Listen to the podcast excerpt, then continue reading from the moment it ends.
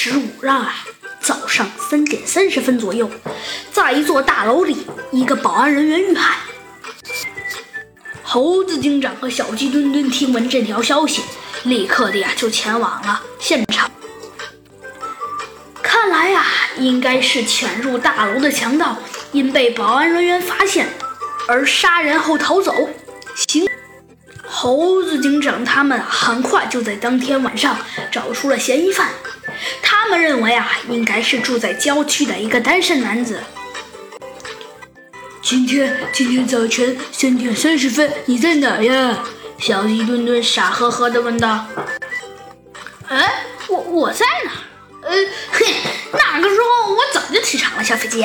还有猴子警长，我在我家院子里用一次性啊一次性相机给我摘的牵牛花拍照呢。我每隔四分钟拍一张，记录下了从从现在到开放的整个过程。说着呀，这个人就指手画脚起来。那个人呢，指着院子一角栽种的牵牛花照片说道：“这种牵牛花呀，是在清晨三点十分左右啊开始开花的，约四十分钟开完。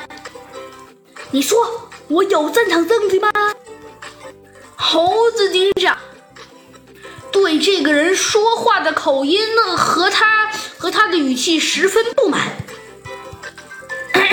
呃，呃呃，猴子警长最终还硬是把这句话给咽了下去。他说道：“嗯。”猴子警长拿起了照片与花对照了起来，的确应该是在今天早晨在院子里拍摄的。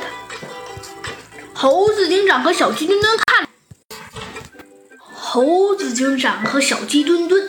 为了慎重起见，又把照片送到了森林都市大学的植物研究所，了解牵牛花的开花时间。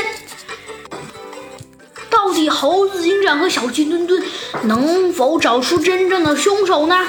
我们下集精彩继续。